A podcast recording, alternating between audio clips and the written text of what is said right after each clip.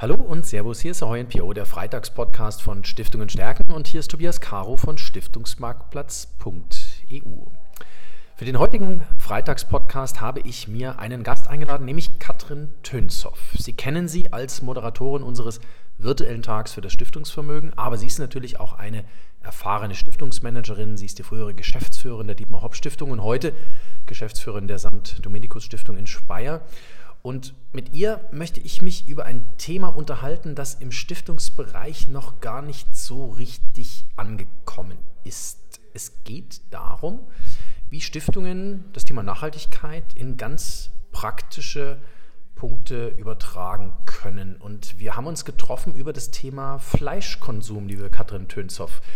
Lassen Sie uns mal darüber sprechen. Als ich mich ein bisschen auf den Podcast vorbereitet habe, ne, ich habe mich nicht ein bisschen vorbereitet, sondern ich habe mich ordentlich vorbereitet, habe ich mir überlegt, ähm, wie könnten wir in diesen Podcast einsteigen. Und ja, lassen Sie uns über das Thema Fleischkonsum sprechen und wir kommen dann später dazu, was das Thema Fleischkonsum mit Stiftungspraxis zu tun hat. Herzlich willkommen im Freitagspodcast, liebe Katrin Dönzow. Ja, vielen Dank. Freut mich wieder hier zu sein. Dankeschön für die Einladung, Tobias Caro. Ja, Sehr wir gerne. reden über Fleisch. Genau, wir reden über Fleisch.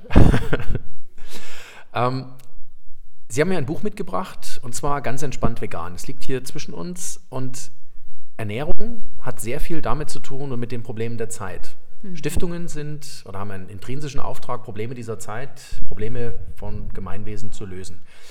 Wenn wir die Brücke von Fleisch zur Stiftung schlagen, müssen wir zuerst über das Thema Fleischessen, über das Thema Ernährung, über das Thema Essen sprechen. Wo stehen wir da heute?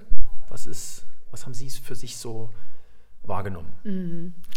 Ja, in der Tat hören wir ja, wenn wir in die Presse schauen, immer mehr, dass das Thema Fleisch, aber auch der Konsum tierischer Produkte überhaupt, also inkludiert beispielsweise auch Milch und Milchprodukte, ähm, ja immer mehr aufschlägt. Wenn wir in Läden gehen, da sehen wir plötzlich immer mehr vegane Ersatzprodukte. Wir hören Meldungen von Fußballvereinen, die plötzlich vegane Würste im Stadion anbieten. Was ist da eigentlich los? Wenn man genauer hinschaut, hat das Ganze aus meiner Sicht drei äh, Hintergründe und einer ist so wichtig wie der andere. Der Bundesverband Deutscher Stiftung hatte ja kürzlich den Deutschen Stiftungstag ähm, veranstaltet in Leipzig. Äh, unter dem Aspekt auch der Nachhaltigkeit gab es da zum Beispiel kein Fleisch. Mhm. Warum ist das denn eigentlich so? Weil ganz einfach der Konsum tierischer Produkte einen immensen Einfluss hat auf Umwelt und auf Klima. Aber, und das ist Punkt zwei, auch auf unsere Gesundheit. Und drittens natürlich auch aufs Tierwohl, auf die Frage, wie gehen wir eigentlich mit unseren Mitgeschöpfen um? Und das sind drei Punkte, also Umwelt und Klima, die Gesundheit und das Tierwohl, drei Punkte, die einfach ähm, sich lohnen, näher anzuschauen und zu gucken, was passiert da eigentlich bei uns oder auf der Welt und ähm, was können wir als Stiftung dazu beitragen? Das heißt, wenn ich diese Probleme, diese drei Aspekte zusammennehme, dann reden wir über die Reduktion von Fleischkonsum bzw. das komplette Streichen von Fleischkonsum, richtig? Ja, wir reden äh, definitiv äh, über eine Reduktion von Fleisch und auch von sonstigen tierischen Produkten, um, wenn wir davon sprechen wollen, was ähm, hat das eigentlich für einen Einfluss auf Umwelt und auf ähm, Klima? Das sind ja, also Klima ist ja auch schon fast so ein bisschen zu einem Reizwort mhm. geworden. Ähm, also ich ähm, verpacke das mal unter Umweltaspekten, denn da spielt noch mehr rein.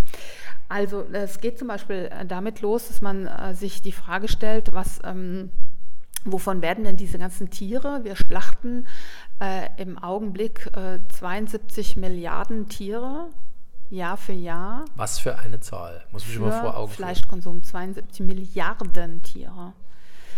Und die müssen natürlich von irgendwas satt werden. Die müssen gefüttert werden. Und es ist eine romantische Vorstellung zu glauben, dass die auf irgendwelchen Almen äh, stehen und Gras ähm, fressen. Das tun ein paar wenige, aber natürlich nur ein ganz verschwindend geringer Anteil. Glocken haben auch nur die wenigsten um Hals. Ja, genau. Ja, und äh, also was fressen die denn eigentlich? Die bekommen Soja und für dieses Soja wird äh, der Regen und andere Wälder abgeholzt. Die bekommen Weizen, was eigentlich viele Menschen in Afrika gut äh, gebrauchen könnten als äh, Nahrungsgrundlage. Und die bekommen auch weitere Sachen wie zum Beispiel Mais.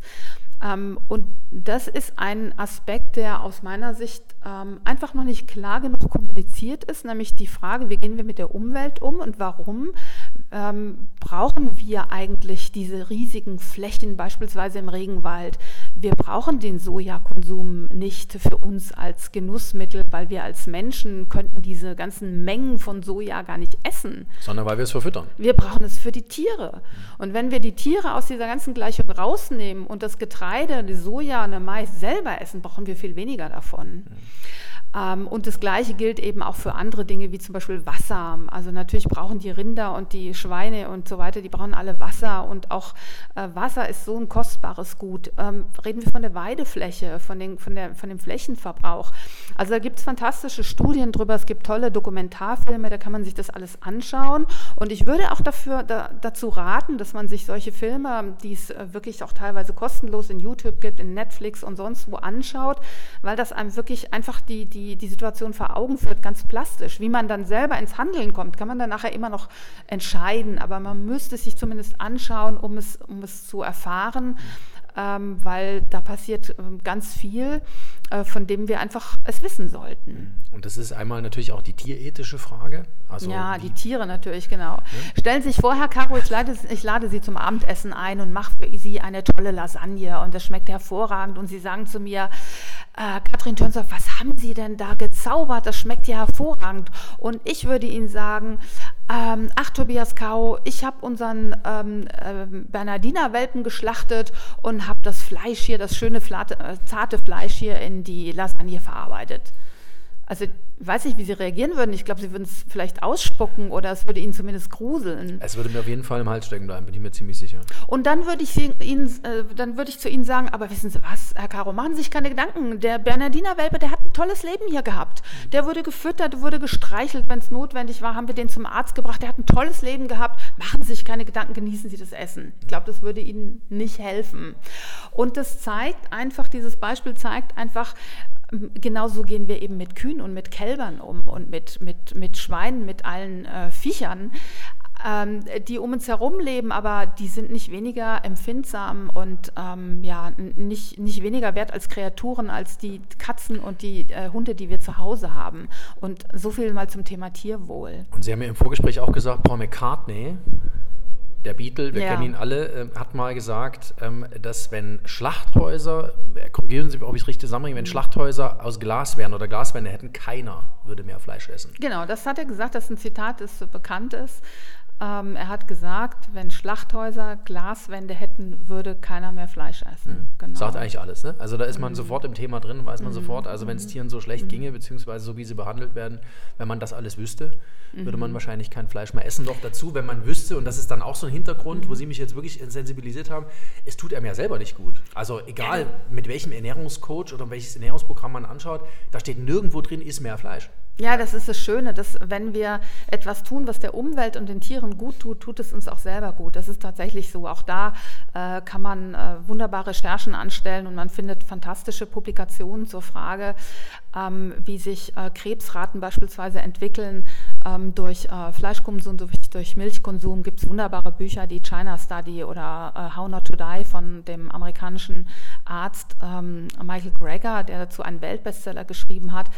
Ähm, also was uns gut tut, ist ähm, Obst, Gemüse, Hülsenfrüchte und äh, natürlich kann der Mensch auch äh, tierische Produkte zu einem gewissen Anteil tolerieren und ähm, äh, da sind natürlich auch wertvolle Inhaltsstoffe drin, aber die Frage ist, ähm, ja, was, was können wir unserem Körper antun, wie viel können wir verkraften, was tut unserer Gesundheit gut und ähm, was tun wir der Umwelt und den Tieren, was können wir denen Gutes tun, was uns allen nützt.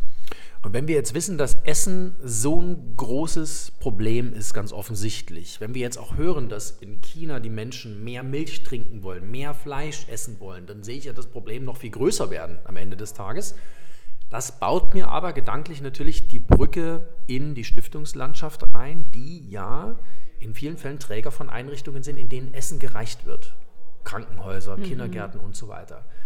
Das heißt, da haben ja Stiftungen tatsächlich eine echte Chance, über, wenn sie das Ernährungsregime in ihren Einrichtungen verändern, tatsächlich einen echten Effekt auf das Thema Gesundheit, Tierethik mhm. und sowas zu leisten. Also da könnten wir einen, wirklich einen ganz, ganz wichtigen Fortschritt erzielen.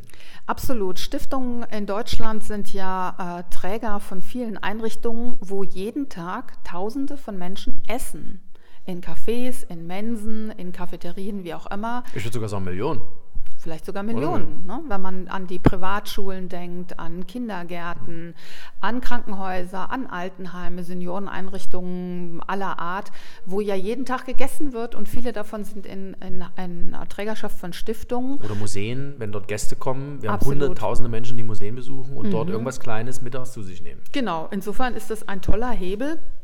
Es liegt oft für Menschen, die über die Umwelt nachdenken und über das Thema Nachhaltigkeit auf der Hand, über so Themen nachzudenken wie Energie oder Verkehr. Und das ist auch absolut richtig.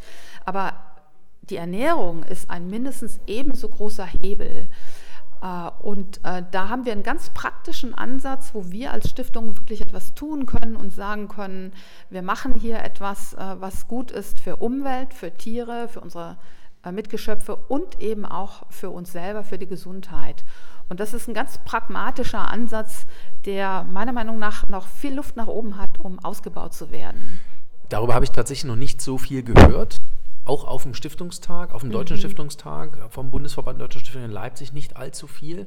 Ähm, was glauben Sie, warum ist das noch nicht angekommen in der Landschaft? Ist das wirklich so was Neues? Also vom Gefühl her, wenn, ich, wenn, der, wenn der Stiftungstag schon ohne Fleisch ist, ist so eine Grundtendenz, dass was anders werden muss, schon angekommen. Aber mhm. in dieser täglichen Stiftungspraxis ist es tatsächlich so, vernimmt man es jetzt noch nicht so frequent. Naja, man muss die Sache natürlich behutsam angehen, ähm, denn äh, man kann nichts über das Knie brechen. Das ist erstens mal eine Frage von äh, Bewusstseinsbildung. Man muss sich das klar machen, informieren für einen selber. Man muss es in die Gremien bringen, behutsam besprechen, behutsame Bewusstseinsbildung betreiben um äh, keine Fronten aufzumachen, so wie das bei vielen anderen Themen auch ist. Man muss einfach davon ausgehen, dass wir ähm, ja alle guten Willens sind mhm. und schauen, wie können wir jetzt das Thema gemeinsam angehen. Und dazu gehört erstmal Information und Bewusstsein. Und dann muss man natürlich sagen, dass das Thema Essen eine sehr persönliche Sache auch ist oder von vielen so gesehen wird, die sagen, ich entscheide doch selbst bitte schön, was auf meinem Teller ist. Und äh, da würde ich sagen, ja, absolut. Genauso wie jeder selber entscheiden kann, wie hoch drehe ich denn die Heizung in meiner Wohnung auf? Oder wie viel fliege ich in Urlaub? Wohin fliege ich da? Fliege ich überhaupt? Oder mit was mhm. äh, fahre ich denn in Urlaub? Das sind natürlich am Ende des Tages, Gott sei Dank, in unserer freien Demokratie alles persönliche Entscheidungen. Und es ist auch gut so. Hm, wichtig wäre ja, Informationen zu haben, um dann wirklich auf einer guten, fundierten Informationsbasis entscheiden zu können. Und dann eben auch zu gucken, wo kann ich Menschen mitnehmen in meinem Umfeld, ähm, wo entscheiden wir was gemeinsam? Und wo können wir was voranbringen. Ähm, also ich würde das Thema äh, dann eben von dem Persönlichen in die Multiplikation bringen und schauen, ähm, wo gibt es denn Organisationen, auf die ich Einfluss nehmen kann und wo möchte ich das. Aber vorab steht immer äh, erstmal informieren und wirklich sich selbst eine eigene Meinung bilden und dann im Gespräch mit anderen schauen, was können wir da tun. Aber jeder, der dieses persönliche Argument bringt, ähm, den hole ich doch eigentlich über das Thema Gesundheit ab. Also wenn ich weiß, dass mir weniger Fleischkonsum besser, mhm. dass es mhm. mir damit besser geht, ähm, dass der Organismus einfach nicht so belastet wird, ähm, dass wenn ich weniger Milch trinke, es mir besser geht. Auch diese, äh, wie haben Sie es im Vorgespräch genannt, diese, diese Verbrauch, ähm, äh, Produkte, die praktisch äh, mhm. wie Joghurt oder sowas. Ja, ja genau. Mhm. Ähm, mhm. mhm. Wenn ich das weiß, dann bin ich doch auf einer extrem persönlichen Ebene unterwegs, mhm. aber da geht es um die Information. Ich muss praktisch wissen, um wie viel besser es mir ginge, wenn ich zum Beispiel mehr Hülsenfrüchte esse. Und da mhm. meinen wir jetzt nicht nur Erbsen an der Stelle. genau. Ja, es lohnt sich da wirklich, sich zu informieren. Das Schöne ist, dass es ja heutzutage so leicht ist wie nie zuvor. Das Internet ist voll mit hervorragenden Informationen. Es gibt fantastische YouTube-Videos. Wie kann man pflanzenbasierte Vollwertnahrung gut umsetzen? Ich möchte noch einen äh, kleinen Seitenschlenker machen zu, ähm, zu Produkten, die äh, vorgefertigt sind, also vegane Produkte, die Ersatzprodukte sind und beispielsweise Wurst oder anderes imitieren. Das ähm, ist aus meiner Sicht absolut ähm, hilfreich, wenn man umstellt und sagt, ich möchte gerne mehr pflanzenbasiert essen, aber es sind natürlich industriell gefertigte Produkte, keine Frage. Und deswegen äh, ist es immer schön, wenn man die Vollwertigkeit und das Original selber kochen in den Vordergrund stellt. Das ist natürlich das, was einfach enorm viel Gesundheit bringt auch ähm, ganz gleich, äh, wie ich mich ernähre.